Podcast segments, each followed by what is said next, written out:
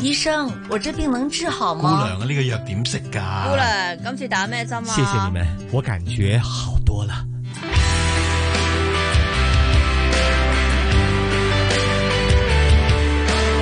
醫護從心出發，主持楊紫金，嘉賓主持關志康。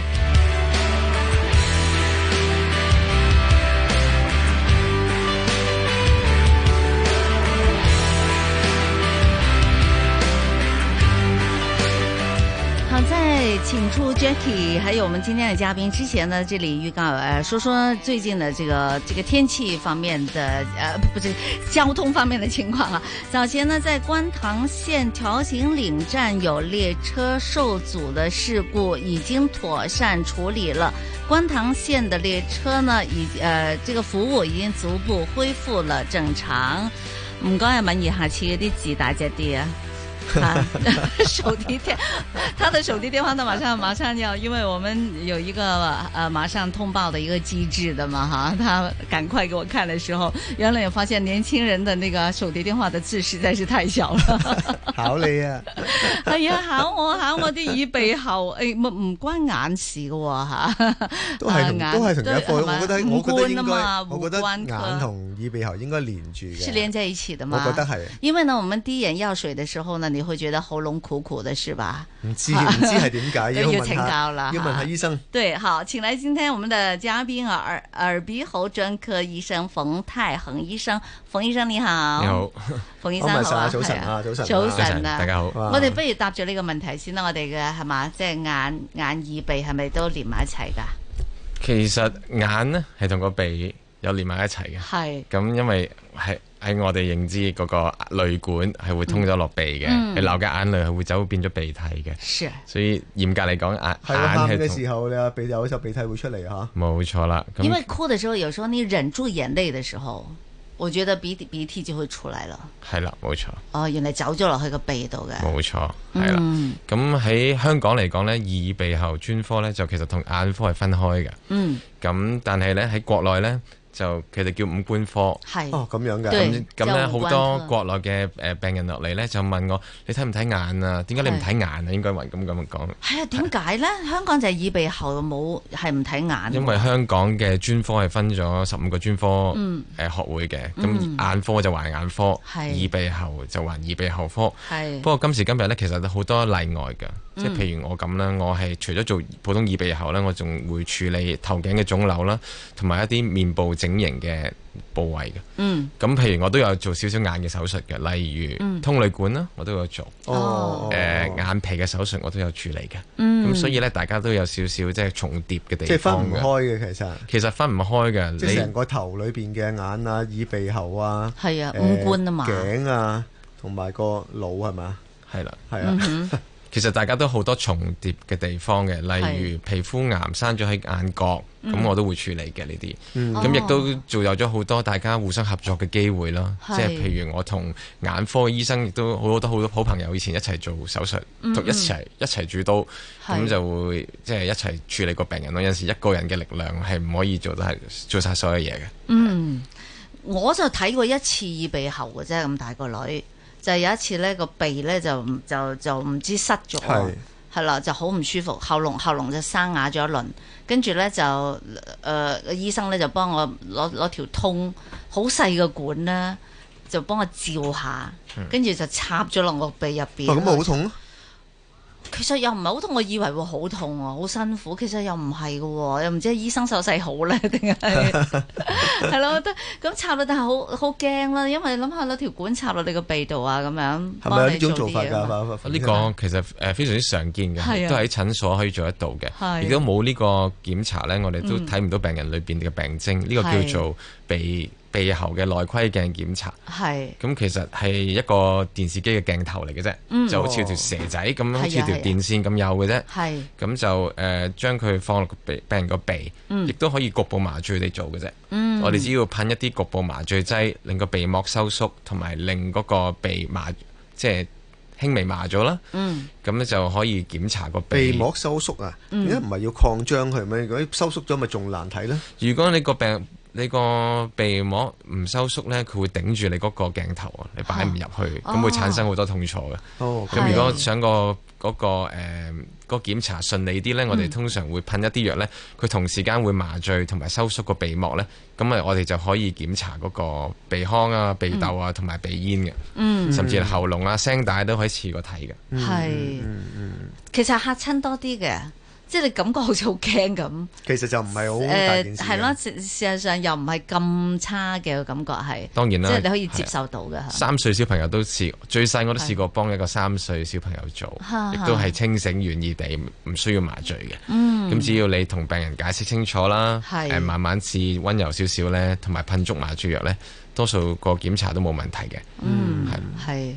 咁啊，其實我哋耳鼻喉多數會有啲咩問題會出現嘅咧？睇得最多嘅係咩問題咧？馮醫生，嗯其實誒、呃我覺得咩問題都好多 嘅。咩啊咁嗱，有你誒、耳啦，有鼻喉，鼻啊咁啊三樣嘢啦，邊樣嘢多啲先？如果嚟得我度睇嗰啲咧，通常都係誒誒頸啊、頸誒、呃喉喉嚨啊裏邊嗰啲腫瘤嗰啲，因為我哦係專係處理嗰啲嘅。哦，咁但係亦都其他常見，我覺得比較多係鼻哥嘅，嗯係啦、因為誒、呃通常啲人都會誒、呃鼻塞係比較容易感受到咯。啊其實我成日都覺得自己鼻竇發炎嘅喎，會唔會好多人都係咁樣啊？點解覺得嚿嘢塞住喺個鼻度啊？咁樣你都講得啱，因為鼻都比較常見，因為啲人一覺得鼻塞就覺得自己係有鼻竇炎噶啦，哦，咁就就要嚟 check 下㗎，咁因為鼻佢塞哋會有啲佢哋覺咩得鼻原因竇炎係好嚴重嘅。係啊。咁通常鼻有咩原因會引起係咯係咯點解係咯鼻塞嘅？如果你問我最常見引致鼻塞嘅原因就係鼻敏感啦，一般就係、呃你對外來嘅誒、呃花粉啊、誒、係呃、塵埃蟎啊各樣有敏感嘅反應咧，黏膜就會脹氣啦，咁、就會即係阻住透氣嘅空間，導致鼻塞嘅。係。嗯咁呢啲就一般鼻敏感，個病徵會包括成日打乞嗤、流鼻水同埋鼻塞。嗯咁嚴重啲嘅話呢，佢啲鼻黏膜脹起咗，塞住啲鼻竇呢，先至會產生鼻竇炎。哼，嗯鼻竇其實喺我哋頭骨裏邊一啲空一啲空充滿空氣嘅空間，通去個鼻嘅。嗯，咁呢啲空間呢，如果係塞住咗，佢就會積咗啲誒鼻涕喺度，嗯積住啲鼻涕喺度就會產生發炎，係而導致鼻竇炎。而鼻竇炎嘅病徵就會成日有啲濃嘅鼻涕、嗯黃黃地嘅鼻涕流落喉嚨或者流出鼻，甚至塞住嗰啲位會引致頭痛，而頭痛嘅嘅位置係例如額頭啊、眉心嗰啲位置，哦或者面頰嗰啲痛呢，多數都可能係因為鼻竇炎。嗯咁鼻敏感冇得醫嘅係嘛？鼻敏感嗱，我哋醫生好多病其實都冇 得醫嘅，即係冇得根治。但係其實我哋咧係好多可以病舒緩啊可以舒緩個病徵嘅。係首先鼻敏感，我哋永遠舒緩個病徵都係從一啲非藥物嘅方法啦，例如你屋企如果好多花嘅，如果你係花粉敏感，你當然唔好種咁多花啦。誒屋企好多毛公仔，毛公仔嗰啲塵埃蟎會敏感啦，我哋盡量唔好咁多啦。係養貓養狗，貓毛狗毛嗰啲都係一個常見嘅致敏源，我哋亦都盡量要避免啦。係有時出入啲冷氣地方啊，都會有產生鼻敏感嘅喎，係嘛？有噶，咁啊，空氣濕度啊、嗯空氣温度啊，都會產生敏感嘅，人人唔同。咁通常我哋知道，誒、呃我哋嗰個致病源呢，我哋盡量去避免。嗯呢個係第一個我哋生活上可以做到嘅嘢。係第二，其實就可以除咗啲誒啲生活上嘅呃動作咯，我哋仲可以有啲誒、呃非藥物嘅，例如洗鼻啊，洗用鼻啊，鹽水洗鼻啦。哎呀，呢、個我都好想問啊，因為成日都聽佢哋話要洗鼻，話個鼻哥好污糟。我見有啲人呢，就每日都喺啲水喉度，即係水龍頭啊，即係又會索啲水落去，又話洗鼻啊啊咁咪好似樣逐親咁樣咯。但係嗱，我我曾經洗過，你掌握咗方法呢，其實都 OK 嘅喎，又唔係咁容易逐親。好但似游係水呢，咁，你吸咗啲水落去好辛苦噶嚇嘛？你唔小心戳啊嗯一啖水就心第一個錯誤係啊嘅你係係唔嘛應該用水喉水就係啊啦，冇錯。後來我都俾我身邊有醫生應該嘅用都咩水話先唔嗱，應洗該啊鼻係一個好係嘅習慣嘅，其實係咩咧洗真係㗎鼻每日等於好似刷牙咁，嗯你洗埋鼻，其係實都係令個鼻腔好清潔，係同埋將啲致敏源洗走，點將樣洗啲啊？污糟搞搞嘅鼻涕搞搞我，冇咁諗咧過喎嗰呢個樣秘嘢。訣就係第一件事，你千祈唔好用洗頭水，因為洗頭水會乸㗎，係你一定要用鹽水，係係啊。鹽生理水啊鹽水，即即係買啲生理鹽水翻嚟。其實最好當然係去藥房買啲生理鹽水或者醫生開嘅俾你啦。係但係如果係簡單嘅話呢，喺屋企呢，都可以自己開嘅，比較經濟啲，就係、用一啲用誒、呃、凍滾水啦，五即係百煲毫升。煲滾咗嘅，係啦，水就冇可能係無菌噶，係咁係但係其實我哋個鼻腔都好多細菌嘅，係嗯係咁唔係需要完全無菌嘅。係咁就五百毫升嘅凍滾水啦，撈誒一至兩斤茶匙鹽，係食鹽就得噶啦，係嗯撈勻咗。咁我哋咧就可以用啲誒針筒啊，用啲泵啊咁樣咧，係擠落個鼻。啊，咁咧擠落個鼻之後咧，就會喺個口或者另外即一係擠落個鼻邊哥窿裏邊喎，冇錯啦，即係射落去，射落去。嚇咁你就會可能喺另外嗰邊鼻或者喉嚨流出嚟。哇，你咁掠我返咁出嚟好辛苦，你翻去試下，好如果辛用苦㗎生理鹽水咧，真係唔就辛苦嘅，就會舒服好多嘅。哦哦，其實洗鼻嘅用意係咩咧？洗鼻我哋可以將啲致敏原洗走啦，同埋嗯將嗰啲誒積咗喺鼻裏邊啲誒污垢啊，或者係誒誒我哋鼻屎啊，或者係濃嘅鼻涕咧洗走，咁、嗯令個鼻腔更加清潔。係，哇，咁咁如果反而誒，因為我有少少鼻敏感啦，咁所以有時可能喂，咁誒你可以去洗鼻誒喎，唔係因為自你己洗有喎有鼻敏感咧，咁成日擤啲鼻涕出嚟，咪自然咪洗咗咯。會唔會就咁樣，所以唔使 洗鼻啊？有啲位置其實好深嗰啲位置，我哋其實洗唔到噶，係啊。嗯咁咁所以唔，我覺得 Jackie 你咁你流完汗之後唔使沖涼啦。 咁你嗰啲嗰啲污糟嘢點洗得啦？污糟嘢咧， 你本身嗰啲鼻涕係污糟有菌噶嘛，所以係係要洗㗎係嘛？應該係，咁你又 有道理，有道咁理。幾耐洗一次咧？通常每日洗一次，或每日者洗一次有鼻竇炎或者敏感得犀利，可能一日洗兩次都得嘅。哦，咁點啊？一桶一針桶水就夠啦，定係要點樣？你點樣可洗能一個十 ml 針筒，或者有啲係專係我哋洗鼻嘅誒儀器咧，我哋嗯譬如好多醫生嘅診所都有得有得配套，即係要有呢係邊射咗落去，嗰邊出翻嚟先至為之係啱嘅。或者喺個口度掠翻出嚟。哦嗯，，但係如果就喺個呢個窿入呢個窿出翻就唔算係洗到啊嘛，都都 OK 嘅，因為通常耷可低能頭，可能塞得唔夠入啊嘛，驚痛啊嘛，一般就初初都會驚嘅。例嗯如啲人戴，好似啲人戴隱形眼鏡咁，我初初我戴隱形眼眼鏡都戴咗兩個鐘，咁但係係啊係啊慣慣咗就冇事嘅。係啊係，不過可以真係可以試下嘅喎。咁洗要即係洗咗之後個佢個係會係會嗯個感覺會好啲，就冇咁容易敏感定係係啦點樣啦？個係啦效，果但係如果淨係洗鼻都唔得嘅咧，嗯我都要睇揾睇醫生睇啦。嗯通常都要揾我哋睇一次鼻鏡嘅，好似頭先係你咁深入去睇，究竟係唇鼻敏感啊，嗯定係有啲結構上嘅問題導致佢會鼻塞嗯啊，或者會流鼻水啦，哦或者係會有流鼻涕啦，哦或者係咪有鼻竇炎啦？咁因為呢，好多人呢，天生個鼻骨呢係中間塊骨係會歪咗嘅。哦，即係睇見睇個樣睇唔到嘅，嗱，有部分病人呢，歪咗佢撞得好犀利，外面都會歪嘅，係咁嗰啲需要整形手術啦。嗯咁但係有啲病人呢，可能細個嗰陣時咧，個原因係可能細個嗰陣時輕輕食咗個波餅，同兄弟姊妹有啲碰撞，係個鼻中間嗰塊骨呢，輕易輕微歪咗，啊哈哈咁一路有沿住咩一後果個啊？佢沿住一個歪嘅方向生呢，嗯就會導致個鼻中間塊骨歪，好似 C 字形咁，或者好似 S 型咁嗯樣，就會頂住個鼻腔，哦就令呼吸困啊難。係咁如果個病人主要係因為呢啲原因，誒而鼻塞呢，可以用手術治療嘅。嗯，即係可以矯正個鼻梁係先啦，係啦，冇錯嚇。咁哦呢啲同鼻鼾有冇關係啊？嗱，鼻鼾呢，多數都未必係因為個鼻事嘅。調翻轉鼻鼾嘅成因，好多時都係係咪講喉緊嚨事啊？冇錯啦，喺喉嚨吊鐘係啊，同埋係喉嚨啲黏膜咁聲嚇，係啦，嗰會啲厭、係脷底嗰啲位置，先至係產生鼻鼾嘅常見地方咯係。如果係誒、呃鼻塞嘅話呢，就好少話純粹因為鼻塞而導致鼻鼾嘅。嗯，咁點解會有鼻鼾嘅呢？鼻鼾只不過係一個誒、呃夜晚我哋呼吸嗰陣時咧，會產生一啲聲音。